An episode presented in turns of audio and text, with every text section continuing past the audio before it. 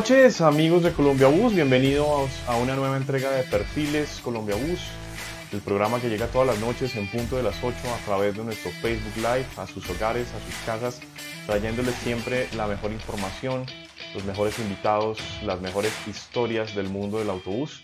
Hoy es 9 de junio de 2020. Ya perdí la cuenta de los días de pandemia, entonces no voy a seguir eh, haciendo cuentas de cuánto tiempo llevamos encerrados, porque ya son como 90 días, ya se me olvidó.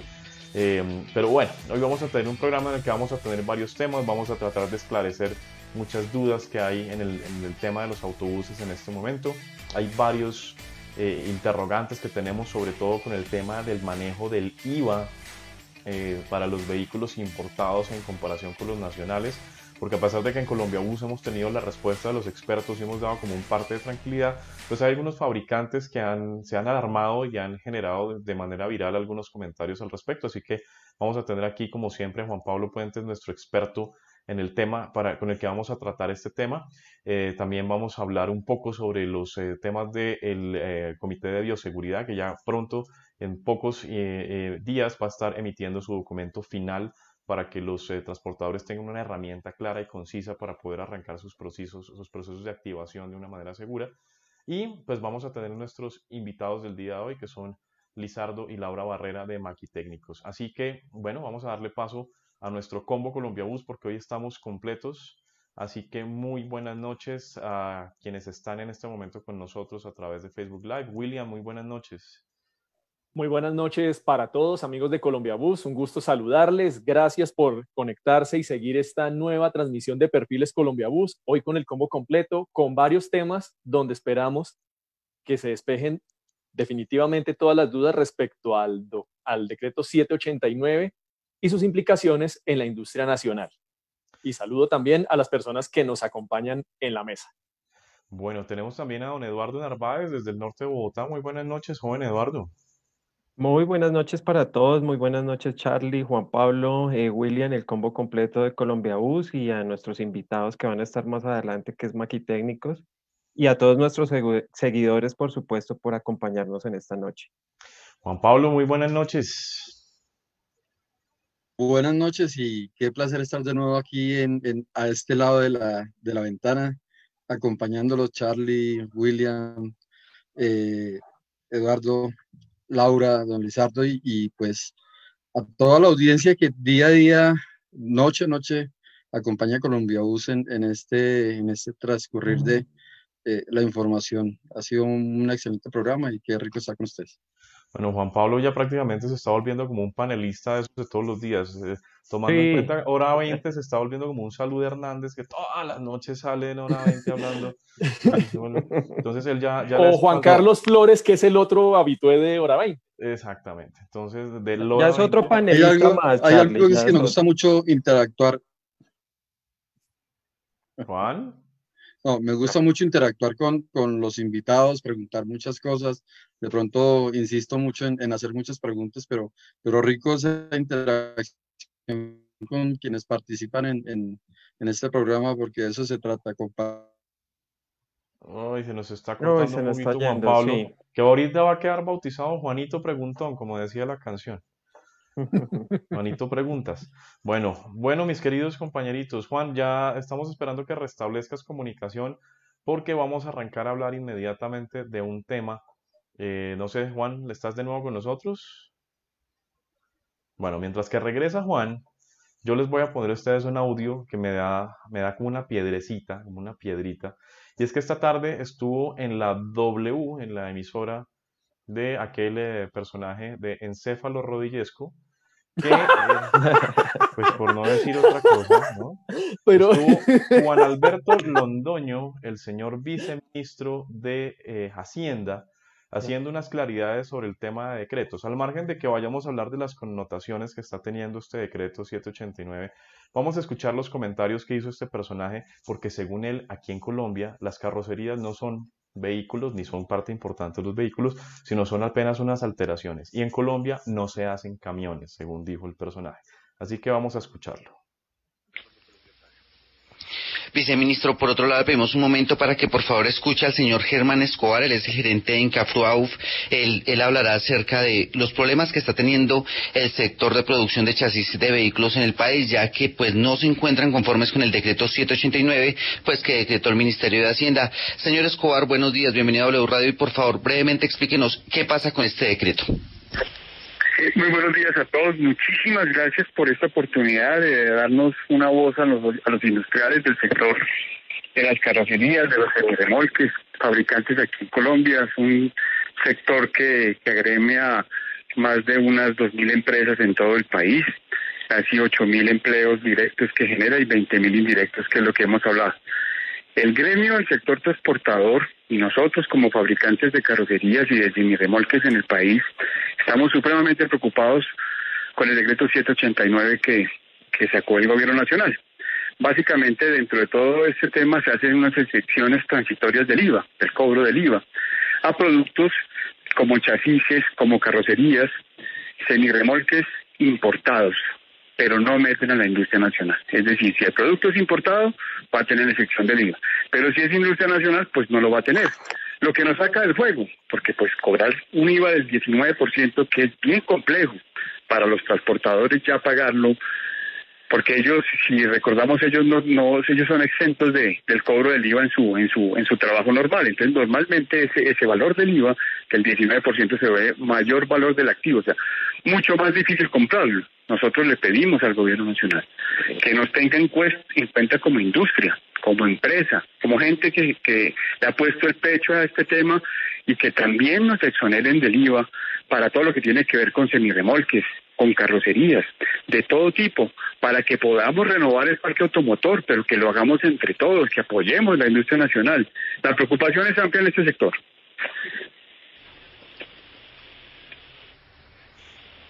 Sí, viceministro, ¿por qué no se incluyó en este acuerdo, en este decreto a la industria nacional? Yo quiero hacer una claridad. Eh, esta es una medida que viene desde la ley de crecimiento y desde la ley de financiamiento que desafortunadamente se nos cayó, que tiene que ver con todo el programa de reposición de vehículos, todo el programa que llamamos y todos conocemos como chatarrización, en el cual se dijo, si usted chatarriza un vehículo, puede comprar otro con un beneficio y es no pague IVA. Esto es para los pequeños, em, para los pequeños em, actores del mercado, para los que tienen hasta tres camiones, no para los grandes eh, empresas de, de, transporte, para los pequeños transportadores de hasta tres camiones, y les dijimos, repóngalos sin IVA. Eso siempre ha estado así. ¿Qué hicimos con este decreto? Había un defecto la mayoría de las personas no compran el vehículo directamente y entonces el importador lo traía a Colombia y tenía que pagar el IVA y una vez se lo iba a vender al transportador pequeño, pues le iba a cobrar ese sobrecosto. Entonces, ¿qué dijimos? No pague IVA el que lo importa para vendérselo a un pequeño. Eso fue lo que arreglamos con este decreto, pero esta es una norma que viene desde la ley de financiamiento y que tiene que ver con todo el programa de chatarrización y de reposición de nuestro parque automotor. Viceministro, pero le pregunto, ¿no hay alguna posibilidad de pronto de brindarle alguna ayuda a este sector de producción nacional? Porque se lo pregunto, por ejemplo, el señor Juan Felipe Aseo, eh, gerente de Tractec, nos dice que, pues de no tomarse alguna medida, estarían en juego hasta ocho mil empleos del sector. ¿Hay alguna posibilidad de eso, viceministro? Hay que decir dos cosas. En Colombia no se producen camiones. Esto es para chatarrizar camiones, para sustituir camiones. Ellos hacen ajustes a los camiones, hacen eh, lo que ellos llaman remolques y demás, pero en Colombia no se producen camiones y nosotros lo que estamos buscando es que haya una sustitución del parque automotor por un parque más moderno en los pequeños eh, transportadores y esa es la medida que se tomó desde hace más de un año y eso es lo que nosotros estábamos reglamentando. Sí, viceministro, estas medidas benefician al transporte de carga de más de 10,5 toneladas de peso bruto vehicular. ¿Por qué se estableció esta característica específica que es otra de las críticas que tiene el sector? Como les decía, la medida se tomó desde la ley de, crecimiento y es para el transporte de carga, sino para que sustituyamos nuestro parque automotor. Bueno, ya escuchando este asunto, Eh, pues creo que hay ciertas claridades que está haciendo el viceministro, sin embargo me aterra que no incluya el transporte de pasajeros en su discurso y que diga que aquí no se fabrican vehículos, sino que se hacen ligeras modificaciones. Juan Pablo, ¿estás por ahí? Aquí estoy. Bueno, Juan, entonces, sí, señor, fuerte y claro. Bueno, Juan, yo en cómo beneficia, cómo afecta a los transportadores, a los carroceros. Así que démosle realmente información verídica, ya que se está volviendo un contrapunteo entre, de versiones y no tenemos realmente una claridad al respecto. Así que, por favor, Juan, la versión oficial. la versión oficial es la, del gobierno cuando expide normas y creo que la norma que expidió el decreto 789 es claro lo que pasa es que tenemos un serio problema en las interpretaciones. Cuando cada quien interpreta a su manera, cuando solo vemos el encabezado, pero no vemos el resto del documento, cómo es eh, en realidad el, eh, lo que tiene el gobierno para que se pueda acceder a un, a un tema del IVA, en este caso son beneficios tributarios, pues nos alarmamos. Le, reconozco, cuando leí el jueves eh, apenas se expidió el decreto, pues yo también me alarmé, dije, oiga, ¿cómo así? Solo para importadores. Pero cuando empiezo a leer, dice más adelante, el título es claro, eh, exención de IVA para los vehículos importados. Claro, cuando empiezo a leer, es el tema del CREI, no es para grandes eh, transportadores, sino es para tema de reposición, específicamente porque más abajo en el, en el mismo decreto 789, cuando habla de que se pueden importar vehículos sin IVA, dice que esos vehículos son para reposición de, vehículos. Esos vehículos que vienen sin IVA solo pueden acceder a ese beneficio quienes obtengan el crédito. Entonces, teníamos un decreto, el decreto 221 de febrero, donde nos decían para toda la industria se puede acceder al CREI, a la exención del IVA, cuando se tiene el CREI. Lo que hace el decreto 789 es complementar algo que faltaba para los importadores que pudieran hacer esa exención. Lo decía el viceministro, eh, generalmente los vehículos los están importando directamente los concesionarios. Eh, una persona natural no importa el vehículo. Una persona natural no hace un trámite de compra de un vehículo eh, para el exterior público a la fábrica y lo trae Exactamente, no lo va a hacer. Quienes están haciendo ese proceso de importación de chasis, ese proceso de importación de vehículos eh, completos, unidades completas, son los concesionarios. Los concesionarios venden esas unidades a los, a los, transportadores. ¿Qué pasaba en ese lapso? ¿Por qué el decreto 789 dice que para los importadores? Porque los concesionarios prácticamente habían quedado en el limbo porque no tenían con qué cruzar ese, ese documento o esa temporalidad desde que ellos traían el vehículo importado hasta que lo vendían al, al, transportador. Únicamente si tienen el crédito pueden acceder al beneficio tributario. Esa es como la, la, la certeza de lo que dice el decreto 789. ¿Por qué para los importadores? Porque precisamente se necesitaba regular esa transición desde que se importa por un concesionario hasta que se entrega a un, eh, a un eh, transportador que haya eh, ya tenido su, su, certificado de reposición, su CREI. Entonces, por eso el decreto 789 decimos, no es que esté dejando por fuera la industria nacional, no es que esté dejando por fuera a, a, los fabricantes de carrocerías. Me preocupa mucho esos términos donde el viceministro dice que es que aquí en Colombia no se hacen carrocerías, no se hacen camiones. Hombre, la industria tiene más de, más de 20 mil personas que viven directa e indirectamente del transporte. Claro, pero es que ¿qué hace? los NPR, los están los proveedores, están los fabricantes, los, LB, Gino. Los Gino, ¿acaso dónde los fabrican? Si aquí tenemos fábricas de camiones y tenemos fábricas de buses, o sea, ¿qué clase de burrada está diciendo el personaje?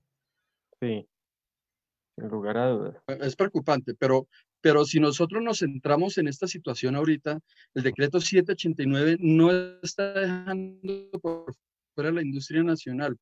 Cuando en un título, en uno de los, comunicados que leí hoy, vi únicamente la parte grande exaltada, decía, eh, decía eh, este decreto aplica únicamente para importadores. Hombre, los invito a que lean más abajo el decreto que dice, este beneficio únicamente se puede obtener cuando el CREI ha sido aprobado y únicamente es para pequeños y medianos, eh, para pequeños transportadores de, de hasta 12 dos vehículos. Para, propietarios. Para que, dejamos como una, como una claridad al respecto. Digamos que como estaba todo este decreto de reposiciones que había con IVA, con exclusión de IVA para pequeños transportadores, de alguna forma u otra había cómo obtener esa exención en la carrocería hecha en Colombia, ¿cierto? Pero limitaba la cosa, por ejemplo, cuando el chasis venía de afuera, porque el transportador no era el que iba a comprar ese vehículo, sino se lo estaba comprando a un tercero que es un comercializador. Entonces, en este momento, gracias al 789 que reglamente de alguna forma u otra los decretos previos, ahora puedo tener chasis y carrocería completamente exentos de IVA si soy pequeño transportador, es decir, que tengo hasta dos unidades. ¿Es correcto lo que estoy diciendo, Juan Pablo? Hay una precisión. No, el decreto 789 no reglamenta lo anterior. Es un apartado temporal que permite en esta, pues, en, este, en esta época acceder a ese recurso, en este caso al beneficio tributario del IVA.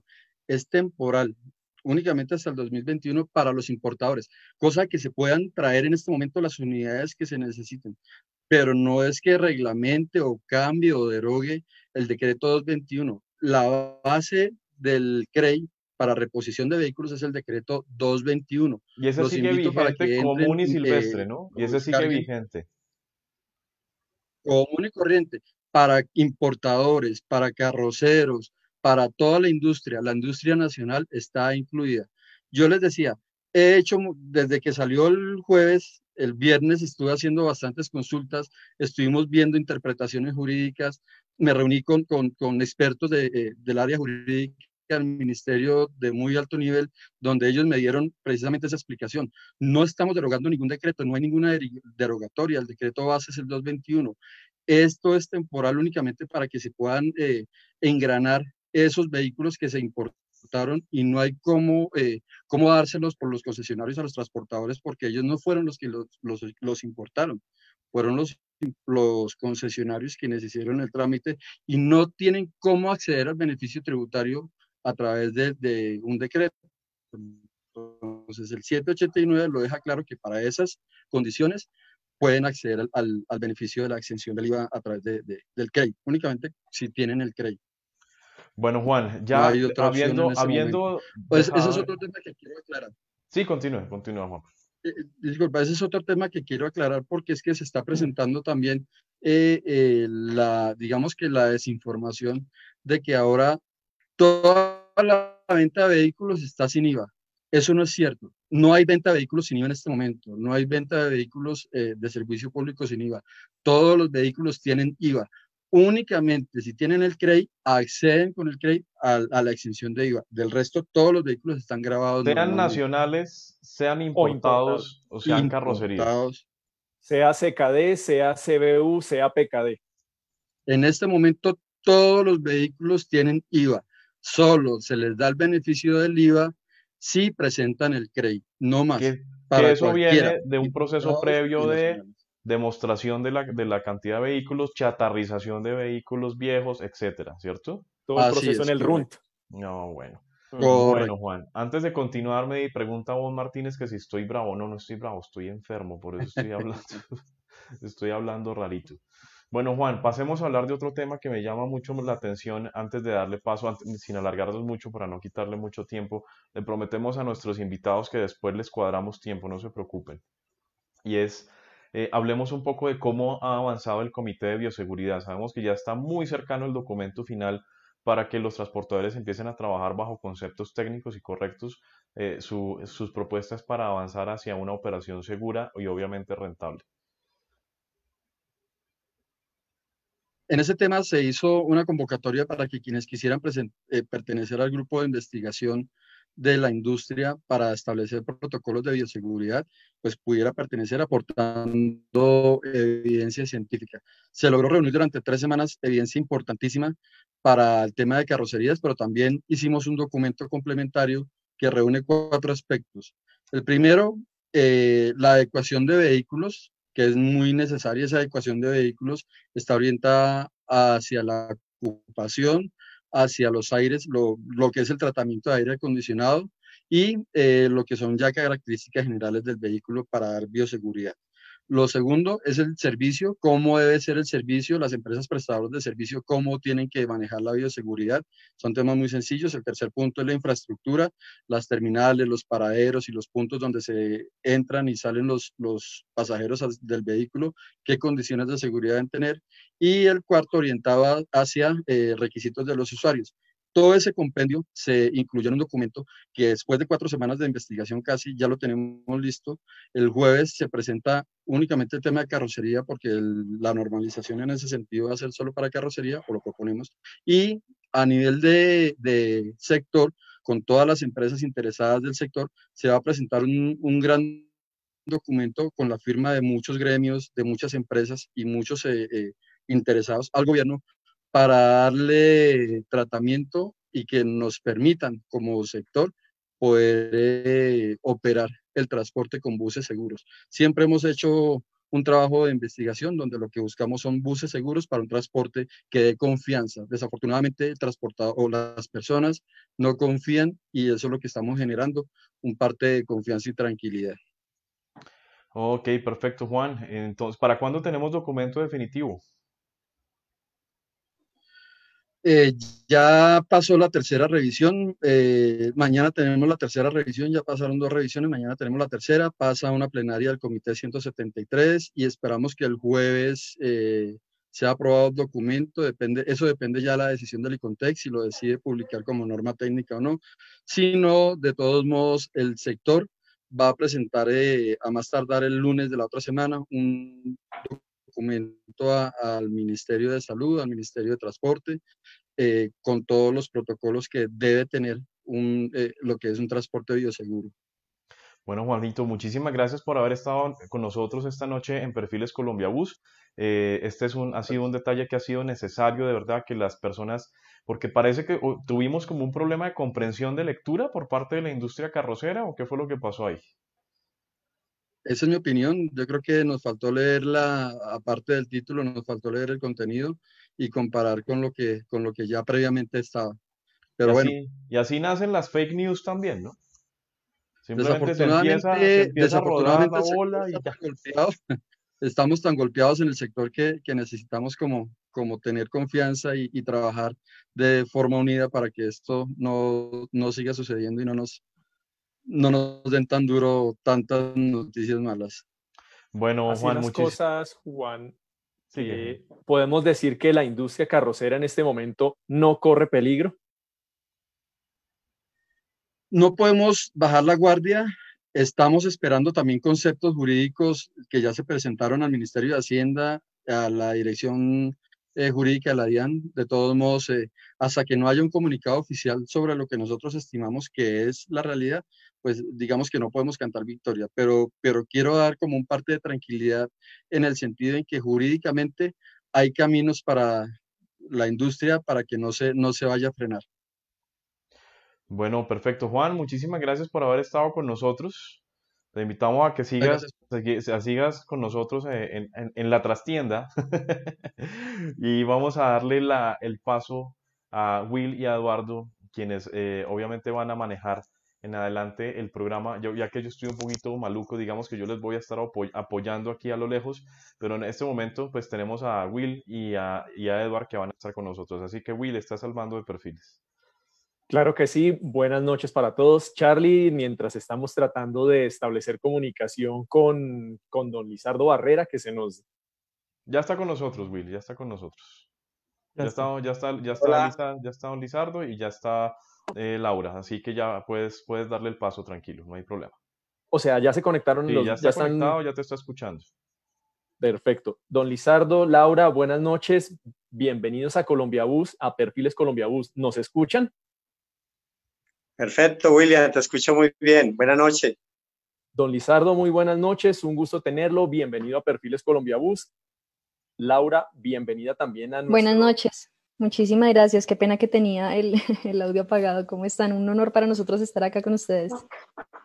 Perfecto. Bueno, tras toda esta introducción donde hablamos de protocolos de bioseguridad y, y las aclaraciones con respecto al decreto 789, ya es hora de estar con ustedes. También está Eduardo Andrés Narváez, quien nos va a acompañar en la conducción del programa.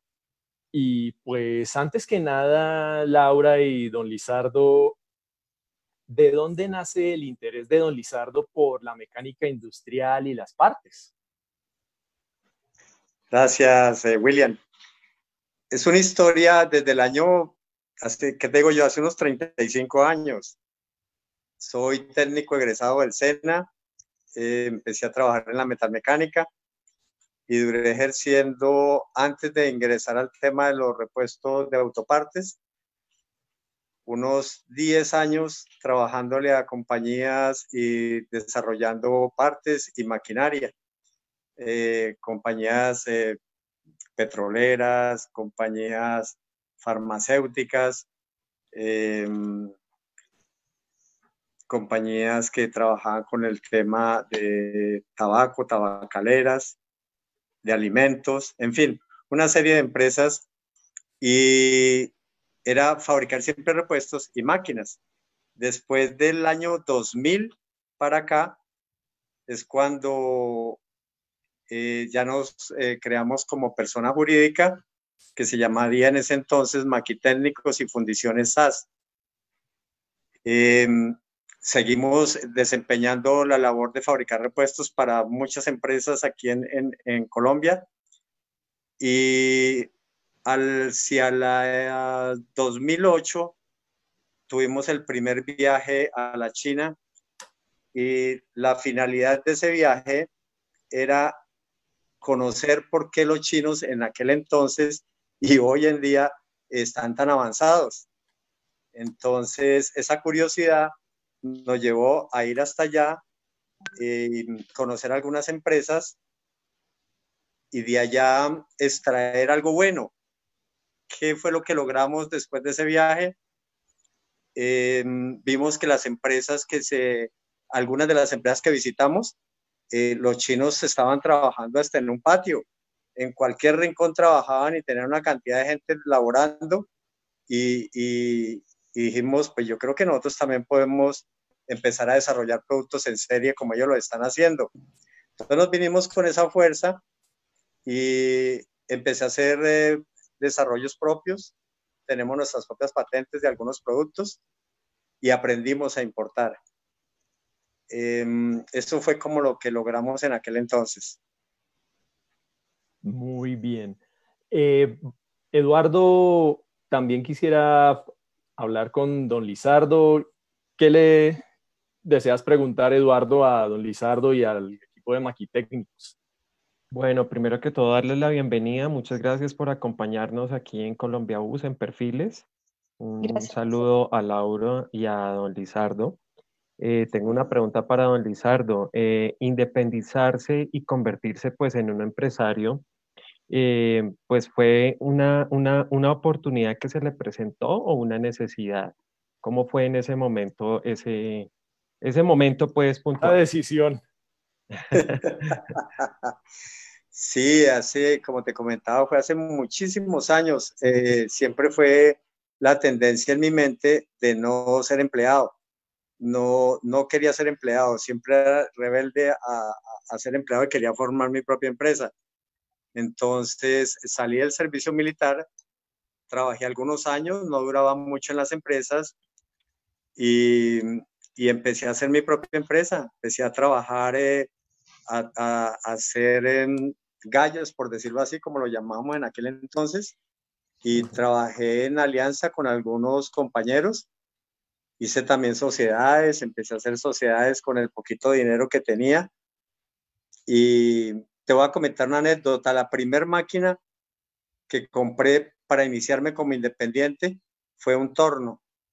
Un torno eh, que lo compré con unos ahorros, pero no tenía dónde guardarlo. No tenía, no tenía, bueno, yo pagaba era arriendo en un apartamento pequeño y al comprar esa máquina se la puse a guardar a un amigo y le dije, utilícela y que algún día voy a ser independiente. Me acuerdo que pasaron como dos años, él tenía la máquina en el garaje, trabajaba con ella y, al cabo de los dos años fue que logré empezar a, hacer sociedades con esa máquina pequeñita y a, empezar a, independizarme como tal. Eso fue hace unos 35 años tal vez. Muy interesante, don Lizardo, y le agradecemos, eh, eh, muy interesante esa, esa, historia tan bonita. Eh, también quisiera preguntarle, ¿en qué momento comienza ese acercamiento con los autobuses y las empresas operadoras? ¿Cómo resultó metido en los buses? sí, mira, eh, como hacia el año 2015 más o menos, 2014, resulta que me solicitaron unos repuestos en una compañía de estas de, de, de transporte masivo. ¿En Entonces, las operadoras del ITP? Eh, sí, de transporte, de transporte masivo, de, de Transmilenio. Entonces eh, me solicitaron unos pasadores y unas cosas así por el estilo y pues nosotros somos muy conocedores del tema de los materiales, de las durezas, de, de qué calidad, de los terminados, en fin, conocemos muy bien y les hice los repuestos y se los entregamos. Cuando se los entregué me dijeron, no, pero es que esto no es original. Y le dije, pero tiene la dureza, tiene toda la técnica del pasador y se lo garantizo. Me dijo, no, es que nosotros aquí compramos solo repuestos originales. Y yo le dije, bueno, ¿y, y a dónde son los originales? Me dijeron, no, pues eso lo traen de Europa, lo importan. Y le dije, si yo le importo esos repuestos, sea, eh, yo, yo puedo vendérselos a usted. Me dijo, a riesgo suyo, tráigalos. Y si aplican, eh, pues aquí los evaluamos y podemos trabajar. Entonces, eh, como yo ya tenía un poquitico la experiencia de China, de importar, porque en aquel entonces traje algunas maquinitas, eh, me empecé empecé a trabajar y a buscar proveedores en Europa. Recuerdo que encontré un proveedor en, en Alemania, me llamó muchísimo la atención, se llama eh, Diesel Technic de, de DT Spare Parts Resulta que esta compañía, le dije yo, por favor, necesito dos mil dólares en aquel entonces de repuestos. Me dijo, no señor, eh, comuníquese con, con nuestros distribuidores que tenemos en Colombia y ellos te pueden vender los dos mil dólares. Le dije, no, es que yo no quiero intermediario, yo quiero trabajar directamente con alguna compañía eh, para, para poder tener buenos precios. Entonces, eh, duré un tiempo detrás de ellos y no me paraban bolas porque me decían, ¿usted tiene eh, concesionario? No, señor. ¿Usted eh, tiene algún negocio de mecánica automotriz? No, señor. ¿Usted tiene algún almacén de mecánica automotriz de repuestos? No, señor. decía, entonces, ¿por qué quiere los repuestos? Le dije, porque tengo los clientes. Entonces, insistí mucho tiempo así con ellos, como seis meses, hasta que al fin me dijeron, yo creo que se cansaron de mí y me los vendieron. Entonces, en esa primera importación la trajimos y con tal suerte que habían repuestos en muchas partes del mundo, pero a mí me llamaba la atención Alemania porque sé que Alemania tiene muy buen nombre en nuestro medio y además si son productos de calidad. Entonces hice esa primera importación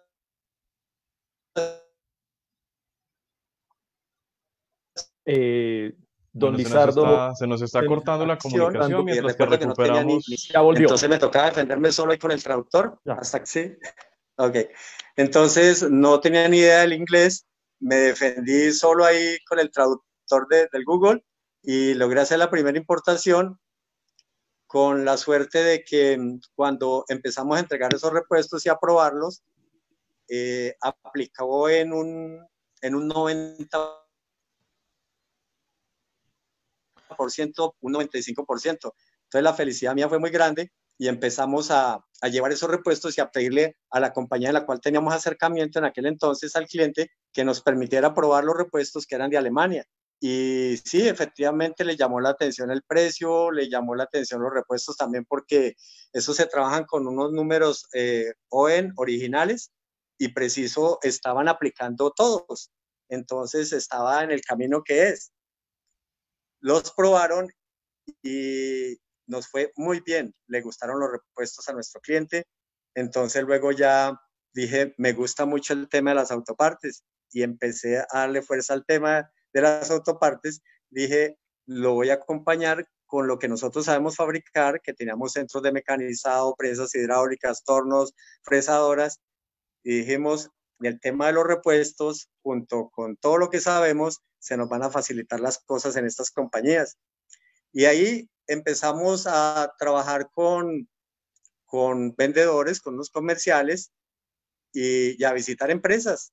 Y ese fue nuestro, nuestro comienzo al cabo de año y medio de la gestión tan buena y como nos había ido tan bien, logramos eh, ser representantes exclusivos para Colombia de esta compañía.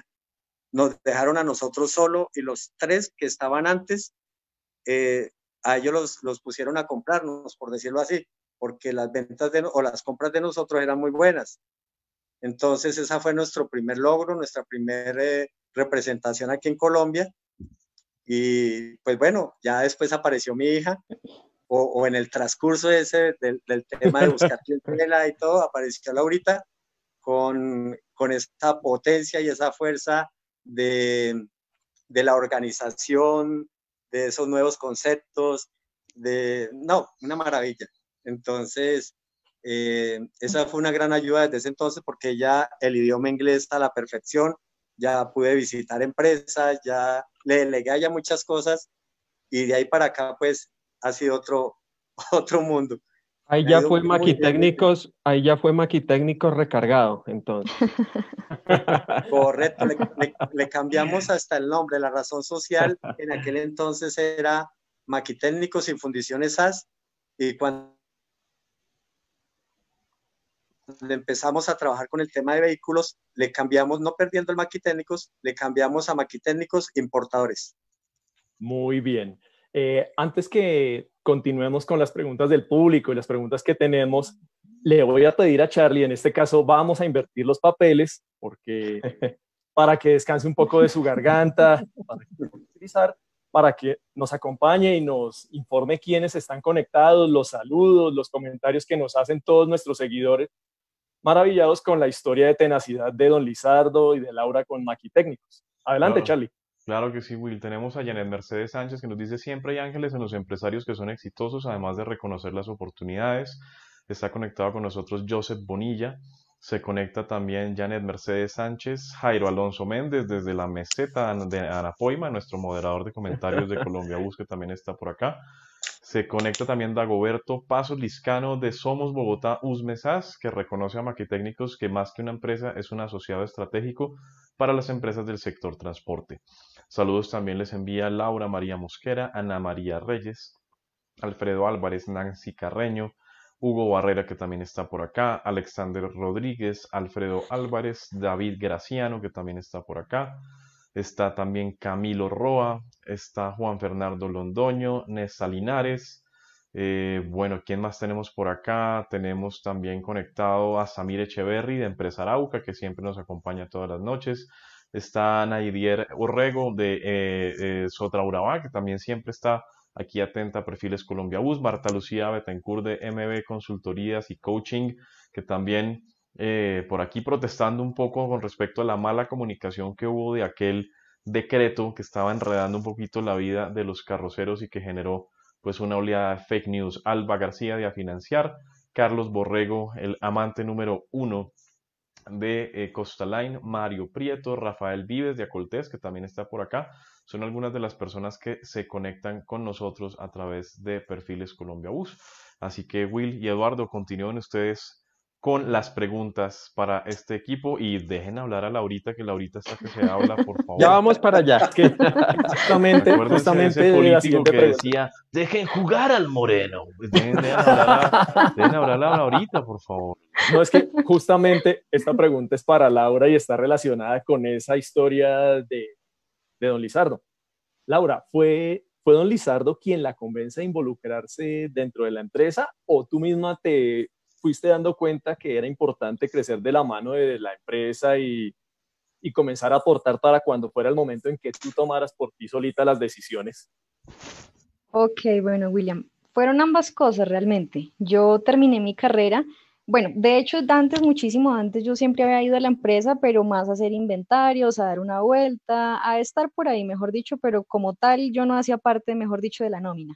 Entonces, eh, para, para 2015, que fue cuando yo acabé mi carrera, yo llegué a la empresa y dije, bueno, realmente yo normalmente soy muy activa, entonces eh, dije, no, pues yo me pongo a hacer algo porque no me ha salido tarjeta profesional y dije, no, pues yo me espero acá y, y pues más adelante veo que, en qué me voy enfocando. Entonces, em, eh, para, precisamente para esa época fue cuando llegó la primera importación que trajimos de DT, de DT Spare Parts.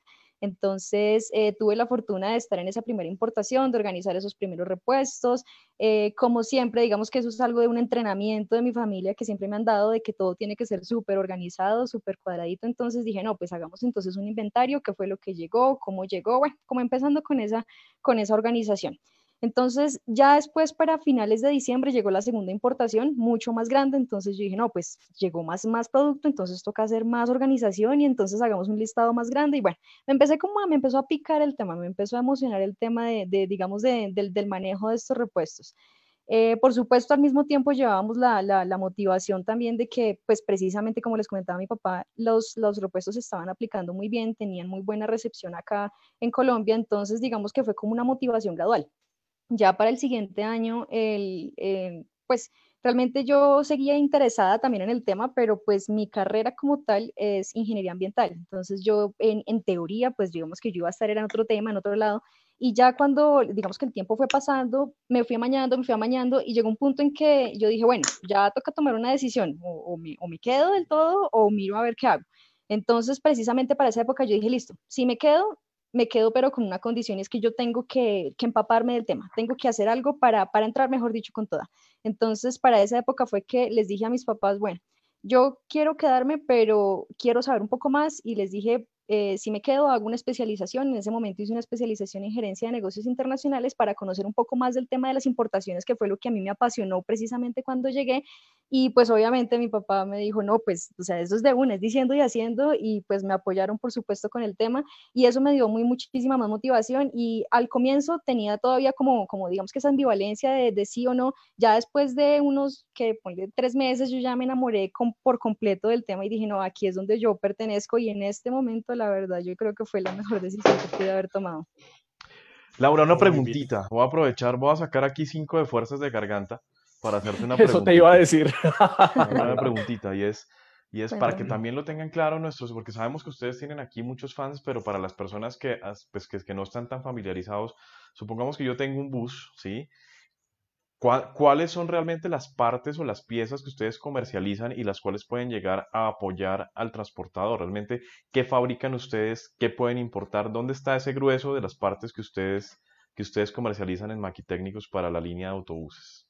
Ok, listo. Mira, la, nosotros comercializamos toda la parte de chasis, nos especializamos en la importación de estas partes, entonces tenemos de todo realmente. Tenemos para motor, suspensión, freno, sistema de refrigeración, sistema de escape, realmente tenemos total variedad. Digamos que la única parte que no, digamos que no tomamos, no tocamos al principio fue la, fue la parte de carrocería y de eléctricos tal vez un poco, aunque también por parte de T importamos muchas partes, incluso a veces faroles, bombillerías, eh, también partes de como tal de carrocería, espejos y esto, pero como tal nuestro enfoque principal es para la parte de chasis a la, dirigido hacia esos vehículos europeos, principalmente entonces Volvo, Scania, Mercedes y Renault son las, las principales que en el transcurso de todo este viaje de estos años nos hemos dado cuenta que hay aplicaciones para otros vehículos, pero puntualmente esos son a los cuatro a, los cuatro a los que nos dirigimos.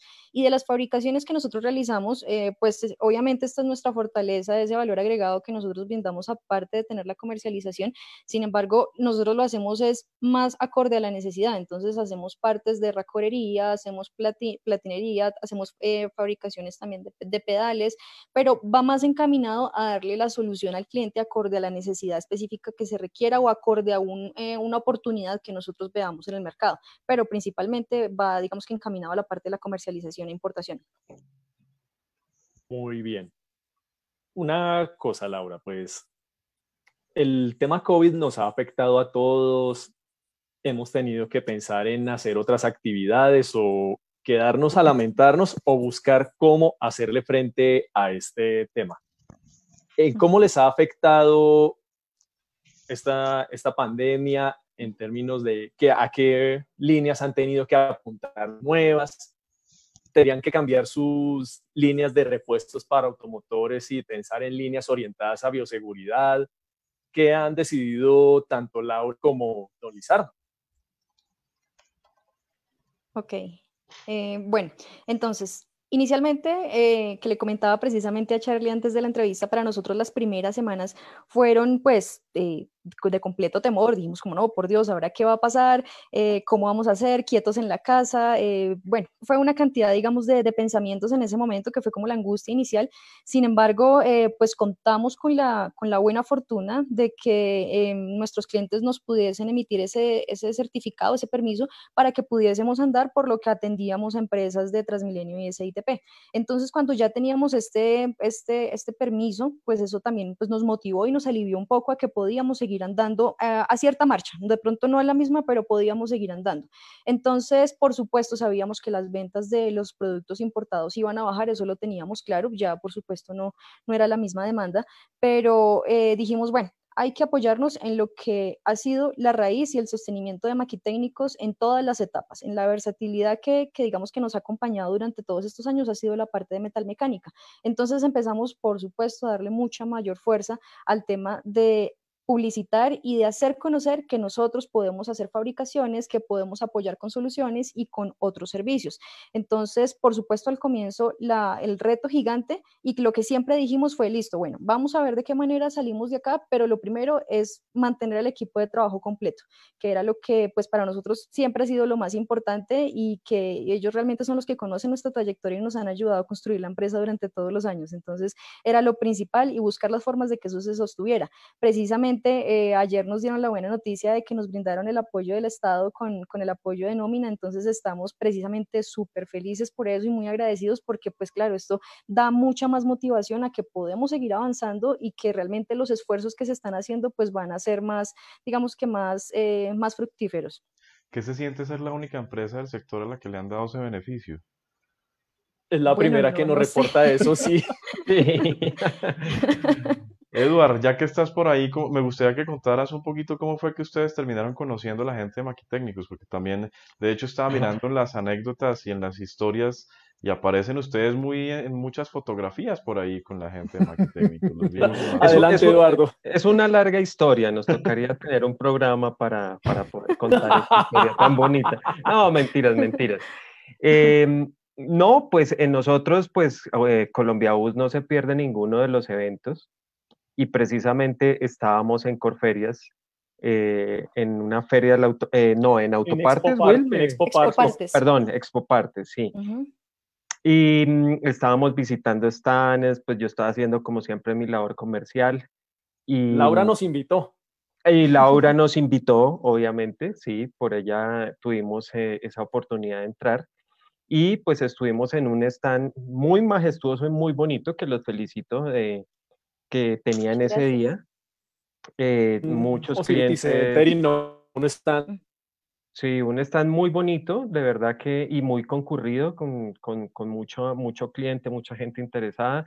Y ahí empezamos a, a, relacionarnos con ellos y nos llamó mucho la atención también, pues, eh, no solamente por, por la majestuosidad que manejaba el stand, sino por, por, ese, por ese, digamos que ese surtido de piezas, ese, ese servicio, ese, ese, ese, ese buen nombre que tenían en ese momento. Desde ahí empezamos Eduardo, antes de continuar, vamos a ver un video para que ustedes conozcan, eh, que parece que es una empresa que hace muchísimas cosas, que tienen fabricación, importación y demás, así que vamos a conocer un poquito a través de este video sobre pues lo que hace Maquitécnicos. Que tienen torno, fresa, también hacen procesos con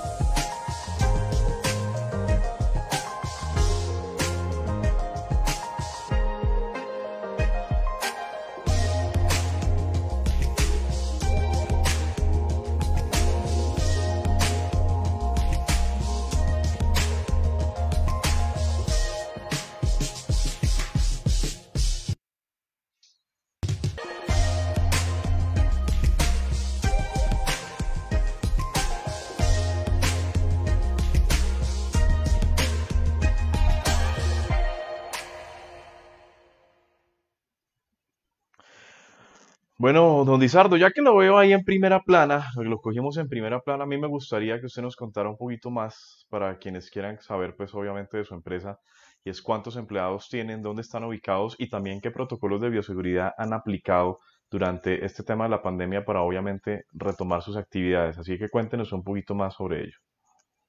Claro, con mucho gusto, Charlie. Mira, en este momento tenemos 26 empleados, em, incluyendo la familia, que es eh, la señora Estela, que es la administradora, mi señora, mi hija Diana, que ella está estudiando química farmacéutica, pero entonces para esta época decidió acompañarnos también, y mi hija Laurita. Además, 26 personas comerciales, eh, gente de planta, logística, almacén, una serie de colaboradores que no, eh, afortunadamente, no tuvimos que salir de ellos. Y mm, con lo poquito que estábamos vendiendo, obviamente muy preocupados porque creímos que no podíamos continuar de pronto eh, con esa carga tan fuerte, pero con el empuje y la fuerza de todos salimos adelante. El tema del, COVID, eh, la verdad sí nos dio muchísimo temor al comienzo, porque mm, muchas personas pudieron trabajar el tema de, desde la casa, pero otros eh, les tocó, yo personalmente estoy aquí con mi padre, acompañando a mi padre y desde aquí tratando de organizar algunas cosas, pero la gente que estaba trabajando allá poniéndole el pecho, eh, era ese temor de nosotros porque no queremos poner a nadie en riesgo. Lo primero era llevarles a ellos eh, todos los insumos para que estuviesen eh, pues protegidos, ¿no? El tema de, de desinfectantes. también hice, diseñé una cabina o diseñamos una cabina de desinfección para que los empleados eh, pasen por ahí, se desinfecten y, y tratar de, de tener eh, pues como todos esos eh, cuidados necesarios y exigiéndole a los muchachos que utilicen sus tapabocas, nosotros les compramos todos los insumos y se los dejamos ahí a la mano para que lo utilicen. Entonces, afortunadamente, no hemos tenido ni una sola alarma en nuestro grupo de trabajo y hemos podido eh, trabajar sin, sin inconvenientes. Muy bien. Bueno, eh, una última pregunta que nos llamó mucho la atención de, de varias de esas líneas y dentro de esas una de las que han tenido que diversificar es ese tema de la reparación de sensores de monóxido de nitrógeno. ¿Por qué se dañan esos sensores?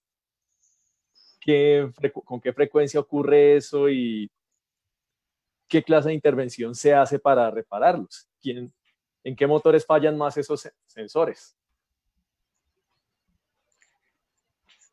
Sí, mira, los sensores están en los vehículos Euro 5 y Euro 6, ¿sí? En todos los vehículos Euro 5 y Euro 6, esos sensores eh, son los que regulan el tema de, la contaminación. Entonces, uh, están en todos los vehículos europeos, americanos, automóviles, eh, buses, camiones, en todo tipo de vehículos. Siendo nosotros expertos eh, en el tema, buscando alianzas con, con, el tipo europeo, tenemos alianzas con, con gente que conoce muy bien de Scania, otros aliados de Volvo y aliados eh, técnicos en Mercedes-Benz.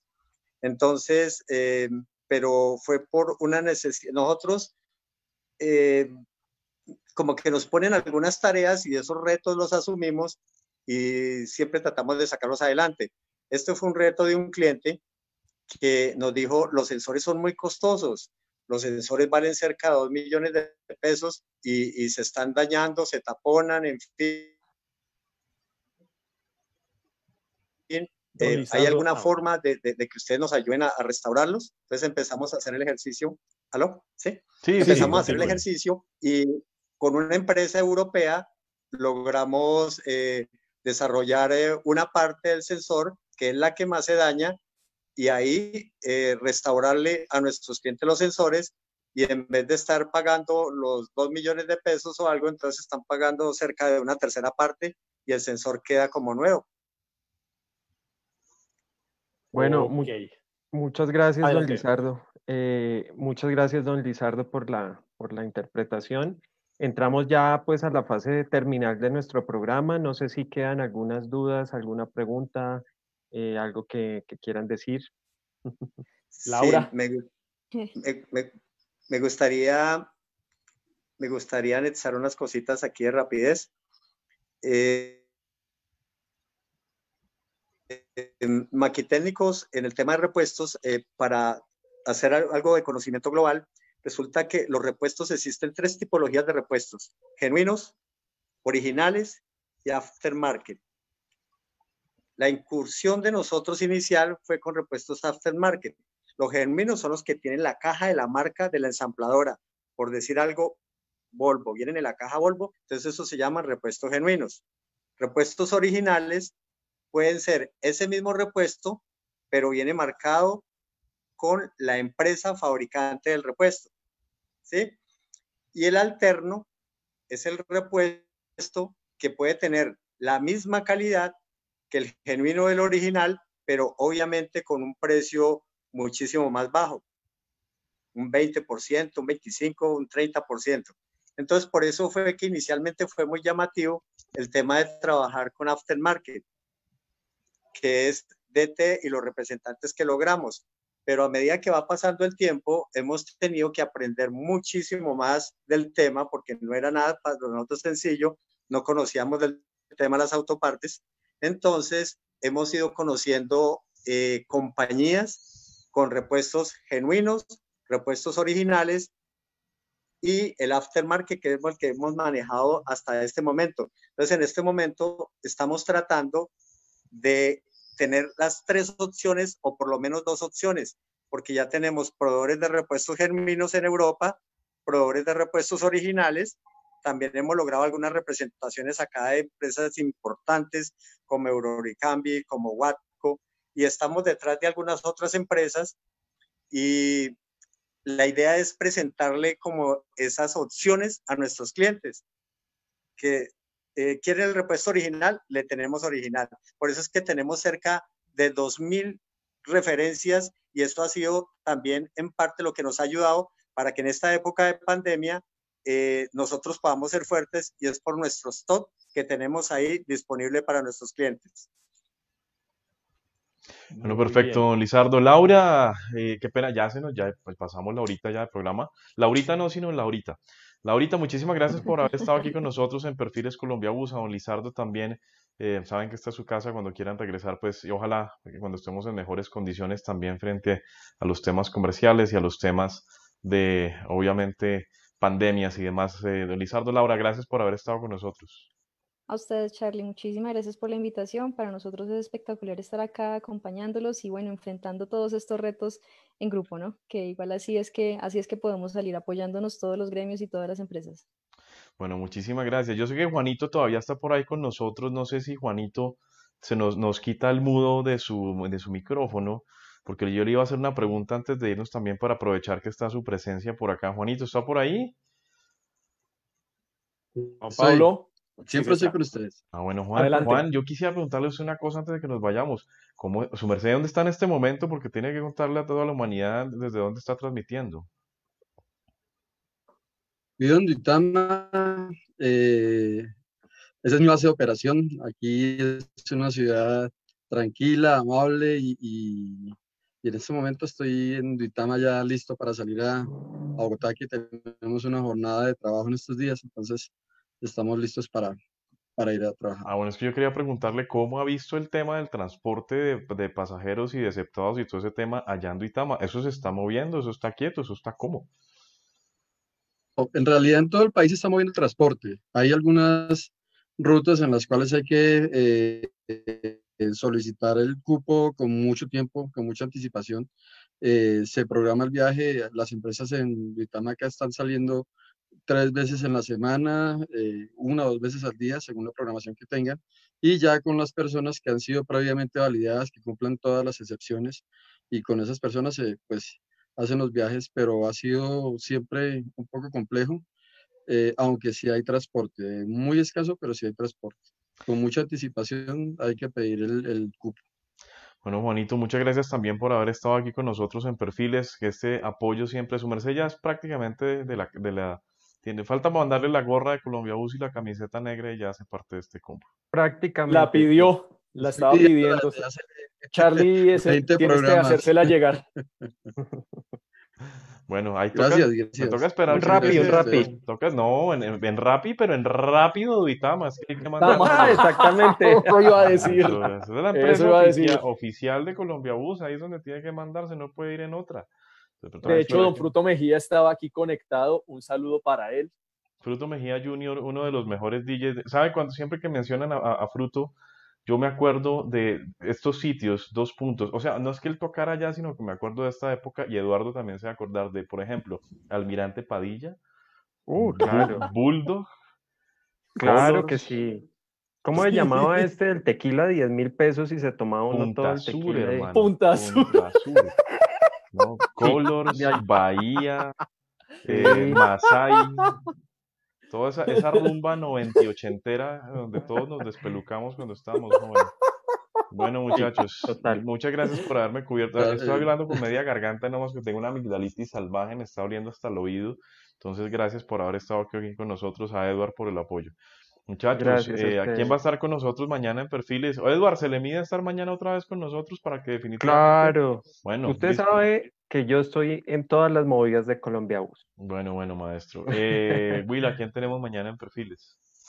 Bueno, mañana vamos a tener a Liliana Leal de Movilidad al Derecho, muy conocedora del transporte especial en Antioquia y también en temas de seguridad vial. Con ella vamos a tener un conversatorio muy interesante. Bueno, y El jueves que vamos a tener, Charlie. El jueves no se les olvide, aquí hay dos cosas que tienen que estar súper pendientes porque todo esto ha nacido gracias a perfiles y gracias a esta interacción que estamos aprendiendo a tener a través de redes sociales. El próximo jueves vamos a tener, en horas de la tarde, a las 6 de la tarde, vamos a tener la retransmisión de Conexión Volvo, el programa que estamos haciendo desde Colombia Bus con la gente de Volvo Buses Colombia, que nos permite conocer muchísimo más sobre diferentes temas de los productos de, de- de Volvo Buses en, en Colombia, y no solamente en Colombia, sino en Latinoamérica, porque se retransmite a través de otras redes de Volvo, tanto en Bolivia como en Centroamérica. Entonces, desde aquí lo hacemos. Hoy, por ejemplo, tuvimos un conversatorio muy chévere sobre el motor D11C de la línea B11R. Eh, también el jueves tenemos un super lanzamiento con Motoriza porque vamos a estar aquí con la, obviamente vamos a estar con toda la gente, con Robinson de Motoriza que nos va a estar contando la historia de este distribuidor Mitsubishi por muchísimos años y que hoy en día mueve la marca Fuso. Vamos a estar haciendo el lanzamiento del Fuso 7.5 carrozado con Superpolo en una configuración muy interesante, un vehículo al que pudimos hacerle una micro prueba de ruta pandémica y que nos dio unos resultados bastante, bastante agradables, así que vamos a Así es, camarada Rodríguez. Y el viernes vamos a tener también a través de Colombia Bus en horas de la mañana un webinar con la gente de Soltecmo porque vamos a hablar con- de los ruteros Movitec. Vamos a hablar de los diferentes modelos, de las diferentes características, todo esto gracias a Colombia Bus. Entonces no se los olvide, conexión Volvo en horas de la tarde, 6 de la tarde, 8 de la noche tendremos lanzamiento con Motoriza y viernes a las 10 de la mañana vamos a tener nuestro webinar con Soltecmo y Movitec. Así que, ¿qué más, le puedo- ¿qué más le podemos pedir a la vida? Que se me quite la amigdalitis y poder estar en plenas facultades, mis queridos compañeros. Una agenda bien apretada tenemos, pero no es. se la pierdan, no se la pierdan. Y el viernes, ¿qué, Y- qué y- invitado tenemos? Para que Eh, no se nos olvide. Va a estar Berlinas del Ponce, va a estar don Javier Areniz, Areniz. gerente de la compañía. Bueno, jóvenes, muchísimas gracias por haber estado en perfiles y no se les olvide. Ahora le toca preguntarle a Eduardo, ¿qué es lo que es esta cosa, mi querido Eduardo? Acuérdese que yo tengo Alzheimer. Otro, otro. Entonces, ¿qué, qué es Colombia Bus, Eduardo? ¿Ustedes saben La revista del autobús en Colombia y el mundo. Ah, entonces no se le olvidó, mi querido compañerito. Cuídese y feliz noche, feliz noche, Will, feliz noche, Edward, la gente de Gracias. Mac Técnicos, Mac Técnicos y Juanito. Chao, pues.